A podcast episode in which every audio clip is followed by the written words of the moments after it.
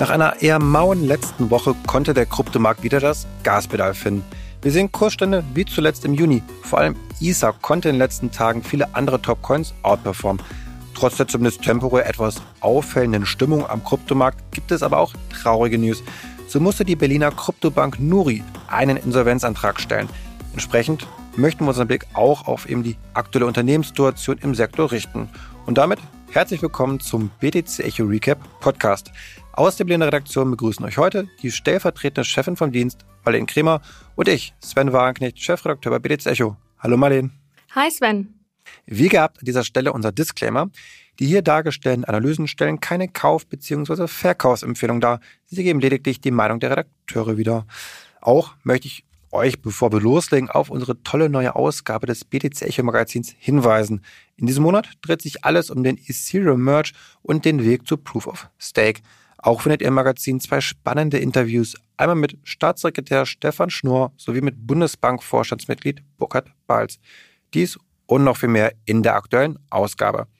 Und als Themen, da erwarten uns heute einmal ein Stimmungsbild zum Kryptosektor, sowohl aus der Medienseite als auch von der Kursseite. Dann soll es um Tornado Cash gehen, ein sogenannter Kryptomixer, gegen den die US-Regierung ziemlich hart vorgeht. Und zu guter Letzt eben kommen wir zum ja, Krypto-Startup, zur Kryptobank Nuri, die eben Insolvenz anmelden muss, wo wir darüber sprechen, ja, wie kann es da jetzt auch weitergehen?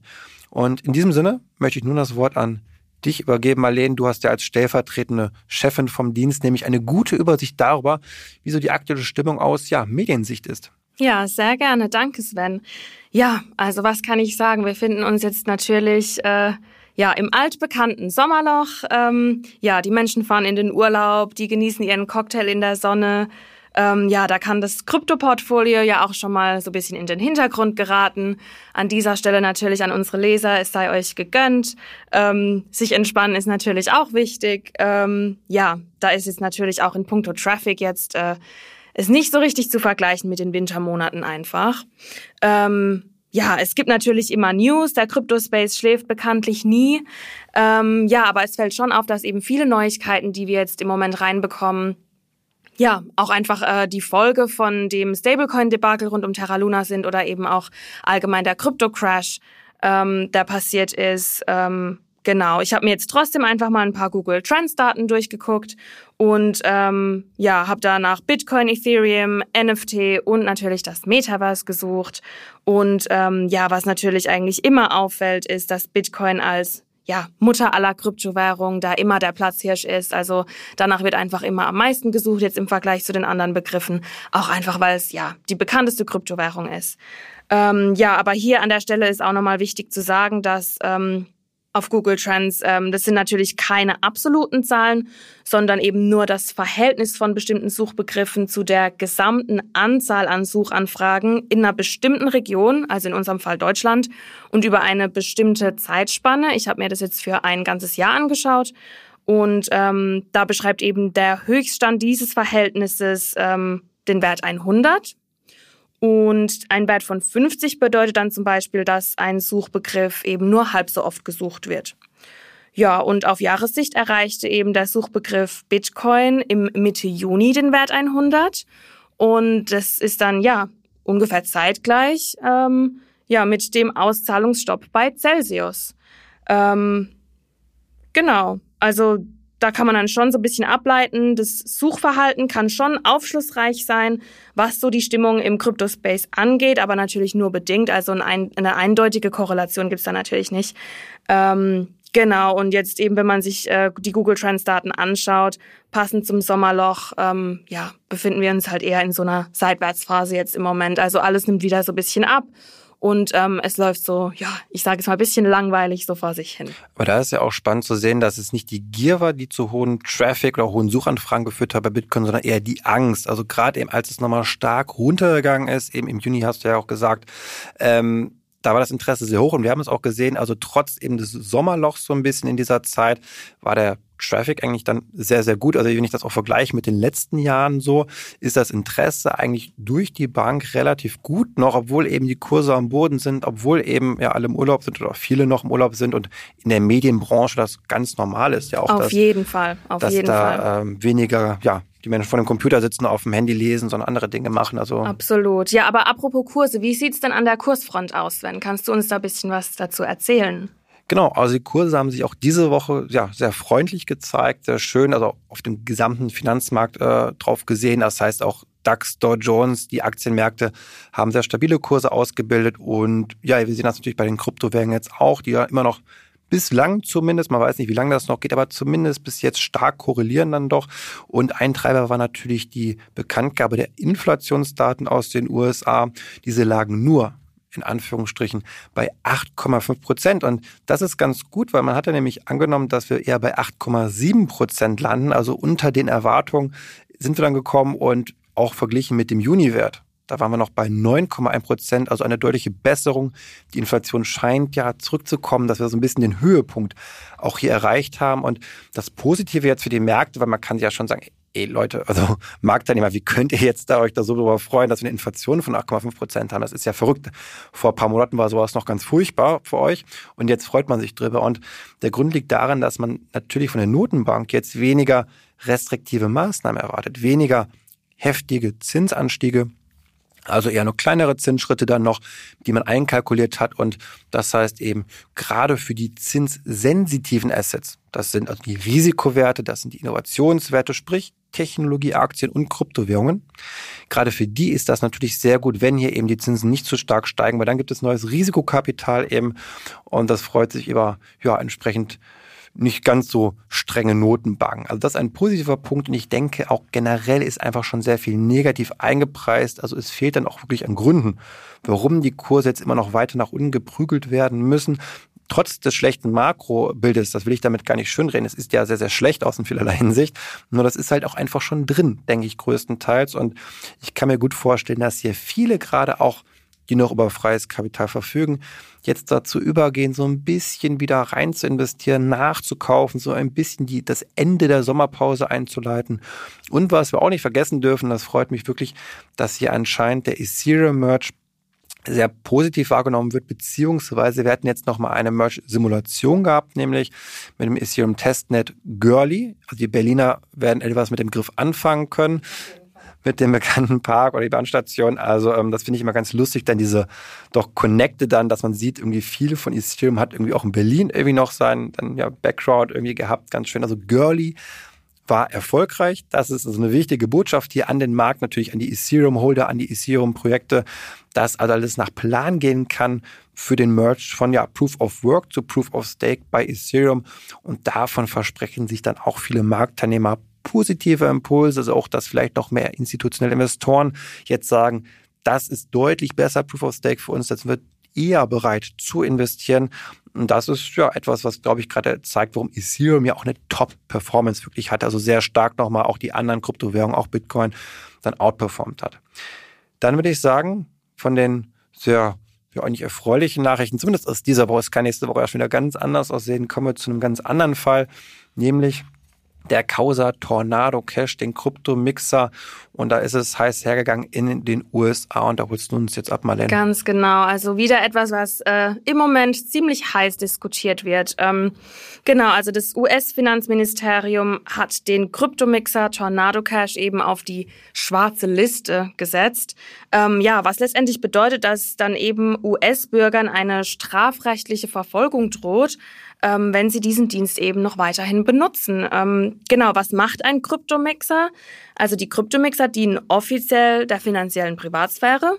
Das heißt, ähm, ja, ich kann da dann Krypto an einen bestimmten Pool senden und der mixt dann die Gelder und sendet die dann weiter, damit dann eben meine Spuren sozusagen verwischt sind. Und teilweise wurde dann eben dieser Dienst auch von Cyberkriminellen und Hackern benutzt um eben, ja, klassisch Geldwäsche zu betreiben. Ähm, Chainalysis hat dann dazu auch zum Beispiel noch einen Bericht herausgebracht und darin heißt es zum Beispiel, dass eben fast ein Viertel aller Adressen dabei in illegale Aktivitäten verwickelt sind, was ja schon ein ja, starkes Stück ist, sage ich jetzt mal. Ähm, auch die nordkoreanische Hackergruppe Lazarus soll den Kryptomixer zur Geldwäsche genutzt haben. Lazarus ähm, ist zum Beispiel bekannt von dem Axie Infinity Hack, ähm, ja auch über 600 Millionen US-Dollar gestohlen, also schon auch echt, ähm, ja, ich glaube einer der größten DeFi-Hacks aller Zeiten. Und ähm, ja, auch schon Unternehmen reagieren jetzt eben auf das Verbot von Tornado Cash. Ähm, Circle, der Herausgeber des USDC Stablecoins, hat jetzt zum Beispiel alle Gelder eingefriert, die mit Tornado Cash eben interagiert haben. Ja, und jetzt könnte man sich natürlich die Frage stellen, ja, ist es legitim oder ähm, ist es natürlich viel zu drüber oder ja, wie sieht's da aus? Und also meiner Meinung nach jetzt zu behaupten, dass eben nur Kriminelle solche Kryptomixer benutzen, finde ich ja auf gut Deutsch gesagt Quatsch. Also das ist eigentlich wie wenn man jetzt sagen würde, jeder, der jetzt den Tor-Browser benutzt, geht auf jeden Fall ins Darknet und kauft sich illegal irgendwelche Waffen. Also ich finde, da muss man auf jeden Fall aufpassen, ähm, wie man sowas bewertet. Ähm, ja, wie siehst du das, Sven? Mhm. Ich finde, das war ein sehr guter Vergleich von dir mit dem Tor-Browser. Ne? Genau das ist es. Es gibt Gründe, die sind nicht legitim für, diese, für die Nutzung, sei es des Tor-Browsers oder sei es eines Kryptomixers. Und ja, da können wir nicht die Augen vor verschließen. Es wird damit Geld gewaschen, es finden kriminelle Transaktionen statt. Das ist einfach so, auch wenn man ein großer Krypto-Fan ist, auch wenn man, wie wir bei BTC Echo, sehr pro Blockchain, Bitcoin und Co. eingestellt sind. Das kann man nicht leugnen, dass das passiert. Und bei Lazarus sehen wir es ja auch, dass wirklich nordkoreanische Hackergruppen eben diesen Dienst nutzen. Das ist Mist, das ist zu verurteilen. Da muss man gucken, was man dagegen machen kann. Aber, und die Kehrseite ist eben auch, es wird sehr wohl auch von den Menschen genutzt, die gute Absichten haben. Die beispielsweise, und das hat der Vitalik Buterin, der Ethereum-Kopf, hat sich dazu ja auch geäußert, der eben auch Tornado Cash genutzt hat, indem er halt Spenden an die Ukraine über diesen Kryptomixer geschickt hat, damit er die Empfänger der Spenden schützt. So, das heißt, sie sehen ja einen absolut legitimen Grund wirklich eben auch für, ja, für ganz demokratische, freiheitliche, auch, auch Grundrechte, äh, die da sehr positiv drauf wirken. Und es gibt eben sehr wohl die Menschen in verfolgten Ländern, äh, die politisch ja eben ähm, Angst haben müssen, verfolgt zu werden. Und wie die sind, ob es ein Tor-Browser jetzt ist, ob es jetzt dann eben ähm, ähm generell Non-Custodial-Wallets sind, ob Kryptomixer sind, einfach ganz, ganz wichtige ähm, Tools, um überhaupt ja ähm, interagieren zu können mit anderen Menschen, um wirtschaftlich aktiv zu sein. Also eine ganz wichtige Funktion. Und das darf man, finde ich, in der Debatte nicht vergessen. Ich finde, das kommt eben zu kurz.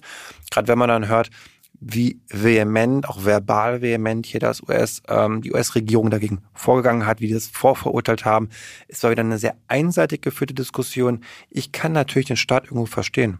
Keine Frage. Für einen Staat wie die USA, die natürlich Kontrolle haben wollen, die wissen wollen, was passiert da an Transaktionen, ist das nicht gut, ein Kryptomixer.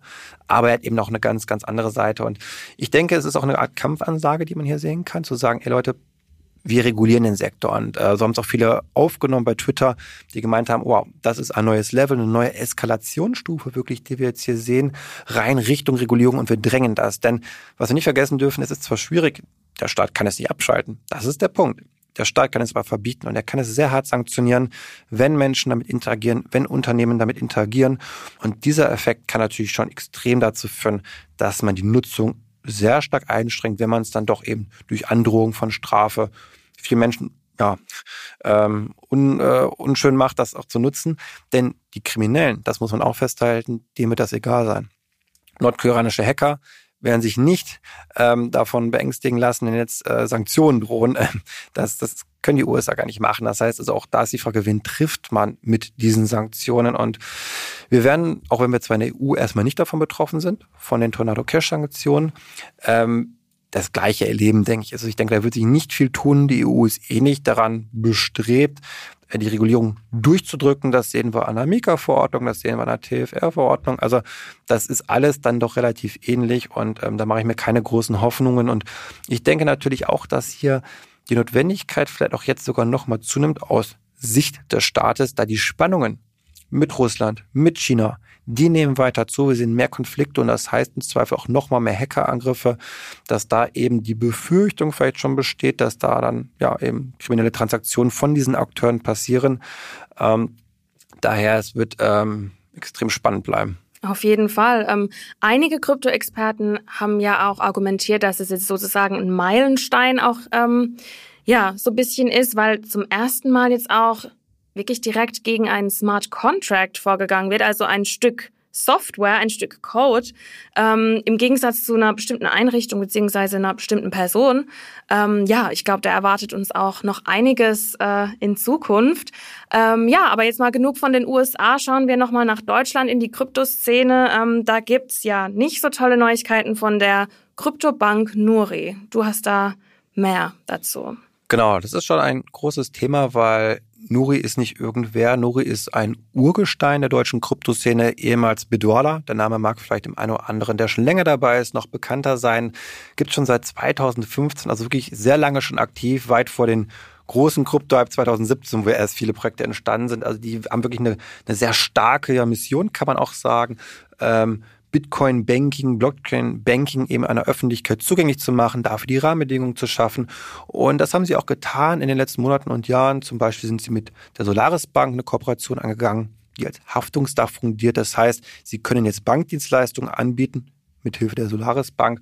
Und ja, das war eine sehr große Geschichte, kann man sagen. Sehr viele Beschäftigte, auch für ein deutsches Krypto-Startup. Also wir waren zu Hochzeiten um die 200, war so eine Zahl, die ich da vernommen hatte. Und das ist natürlich auch der Punkt, dass so etwas sehr viel kostet. Also die Kosten, ich habe jetzt keine Zahlen vorliegen oder so, das muss man dazu sagen, aber man kann sich denken, dass hier eine sehr hohe Burnrate vorherrscht, um diese Skalierung, die auch natürlich immer von VCs auch sehr stark ähm, gefordert wird, um das voranzutreiben hier im Markt, dass hier einfach die Kosten inzwischen dann im aktuellen Marktumfeld, in dem wir uns befinden, kaum noch zu halten sind. Also auch die Bewertung ist hier angesprochen, die ja eben klar im letzten Jahr überall noch Rekorde gefeiert hat, bei allen Fintechs vor allem natürlich auch und jetzt bei allen runterkommt. Und manche Fintechs, die schaffen das dann irgendwie, die Kurve zu kriegen, die Maßnahmen zu schaffen die vielleicht auch jetzt nicht so extreme Kosten haben. Das ist natürlich immer noch Unterschiede, gibt es dann zwischen einzelnen Akteuren, aber wir haben es ja auch bei Klarna gesehen, die von ihrer ursprünglichen Bewertung 85 Prozent zurückgehen mussten. Und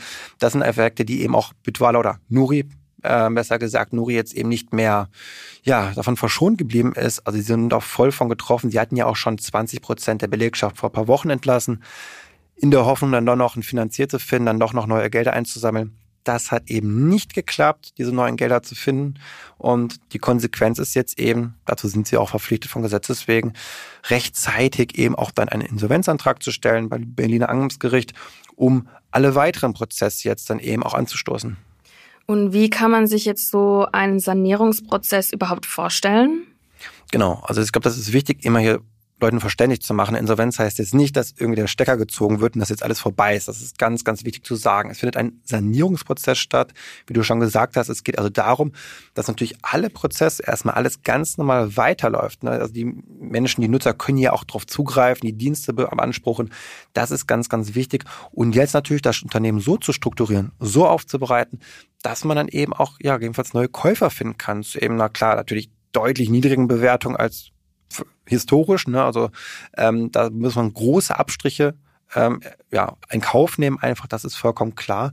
Aber es geht ja schließlich auch darum, dass Nuri viele wertvolle Assets hat. Also knapp eine halbe Million Kunden, knapp eine halbe Milliarde Assets an der Management, ähm, vieles personelles und technisches Know-how. Das heißt, die haben etwas, was für viele auch sehr interessant sein kann. Gut, die Zahlen sind jetzt wahrscheinlich schon runtergekommen, die ich jetzt gerade genannt habe. Also es sind nicht mehr die aktuellsten Zahlen, die werden etwas niedriger sein. Nichtsdestotrotz, es war ja ein durchaus großer Player und da ist natürlich jetzt spannend, welcher Käufer da jetzt in Frage kommt. Das können andere Unternehmen, Kryptounternehmen sein, die sagen, oh, den Daten, an den Kunden haben wir auch Interesse. Also zum Beispiel eine Kryptobörse könnte es sein. Es können aber auch Investoren sein, Investorengruppen sein, Wagniskapitalgeber, die jetzt hier auch eine ja, günstige Kaufgelegenheit einfach sehen. Also das ist ja sehr, sehr unterschiedlich. Kurzum, es wird aber sehr wahrscheinlich dann eben zu einem neuen Gesellschaftszusammenschluss kommen, also neue Eigentümer dann. Und was sie damit machen, ob die jetzt, jetzt komplett weiterführen, das Geschäft praktisch unter eben ja, einer neuen Gesellschaftsordnung oder ob die das filetieren, auseinandernehmen, sage ich jetzt mal, und zu ihrem eigenen Zwecke verwerten, das weiß keiner. Das ist jetzt dann wilde Spekulation. Und wie schätzt du jetzt die Chancen ein, dass eben Nuri, so wie wir es jetzt kennen, so weiterhin bestehen bleibt? Natürlich ist das jetzt erstmal nur eine Vermutung, ein Glaube. Ich weiß es nicht. Das muss man ganz wichtig an dieser Stelle nochmal betonen. Aber auf jeden Fall ist das Management-Team von Nuri sehr kompetent. Also ich kenne die meisten davon auch persönlich gut. Ich hatte ja auch schon Interviews geführt, vor ein paar Wochen erst noch mit der Geschäftsführerin des CEO Christina. Interview haben wir auch veröffentlicht bei uns bei BTC. Ich kenne den CFO gut und ähm, da ist wirklich eine Entschlossenheit auch hinter, das jetzt wirklich ja schnell zu machen, weil das ist wichtig. Geschwindigkeit spielt eine Rolle, denn die Prozesse laufen weiter. Es kostet weiterhin Geld, das aufrechtzuerhalten. Und äh, natürlich werden die Kundengelder jetzt auch nicht mehr gerade, sondern eher weniger. Das heißt, es geht hier um Geschwindigkeit. Aber ich traue das wirklich dem Team, dem Management von Nuri zu, das hinzubekommen. Äh, das ist, glaube ich, können die auch schon gut machen. Und es ist einfach auch attraktiv, glaube ich. Ähm, es gibt nicht so viele Alternativen in dem Bereich. Und ich glaube, dass es echt einige gibt, gerade die an der Seitenlinie stehen, die da schon mit dem Gedanken spielen. Und auch wenn das Marktumfeld gerade nicht so ideal für viele Konkurrenten ist, denn die kämpfen im Zweifel selbst gerade und haben jetzt nicht das Geld noch übrig, gerade noch mal irgendwas äh, zu erwerben, also einen M&A-Deal praktisch zu machen. Am Ende des Tages ist immer noch genug Geld da. Es finden sich immer Käufer mit tiefen Taschen, die jetzt sehr, sehr klug vielleicht auch sagen, dass sie eine Chance haben, zu einem Preis etwas zu erwerben, was sie vor einem halben Jahr, von einem Jahr, wo es undenkbar gewesen worden wäre, als wir diese Bewertungsexzesse hatten einfach am Markt. Das muss man ja auch dazu sagen. Und daher glaube ich schon, dass man da Geldgeber finden wird. Ähm, ich hoffe nur, dass es schnell geht. Ich hoffe, dass man, dass mein, mein Wunsch wirklich möglichst viele Jobs retten kann, dass es eben nicht zu so einer Ausschlachtung einfach nur kommt von irgendwelchen Sachen. Das, das kann ja auch passieren. Ähm, ich weiß es nicht. Natürlich vielleicht hier nochmal wichtig zu betonen auch, dass ähm, keine Panik angebracht ist jetzt bei den Kunden. Also es ist ja auch eine Einlagensicherung hier. Es ist ein reguliertes Finanzinstitut, es ist die Solaris Bank hinter.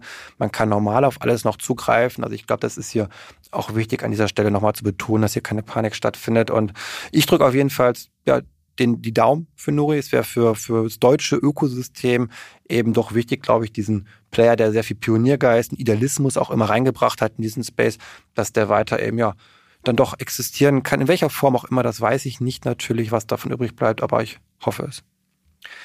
Damit würde ich sagen, Marlene, machen wir auch Schluss für heute. Wir haben wieder auch viel besprochen, spannende Themen. Ich denke gerade Tornado Cash und Nuri, da werden wir noch öfter zu berichten bei BDC Echo, nicht nur im Podcast, natürlich auch auf unserer Seite. Also da immer fleißig vorbeischauen. Und dann freue ich mich, ja, auf nächste Woche wieder hier im Recap Podcast. Und bis dahin, macht es gut.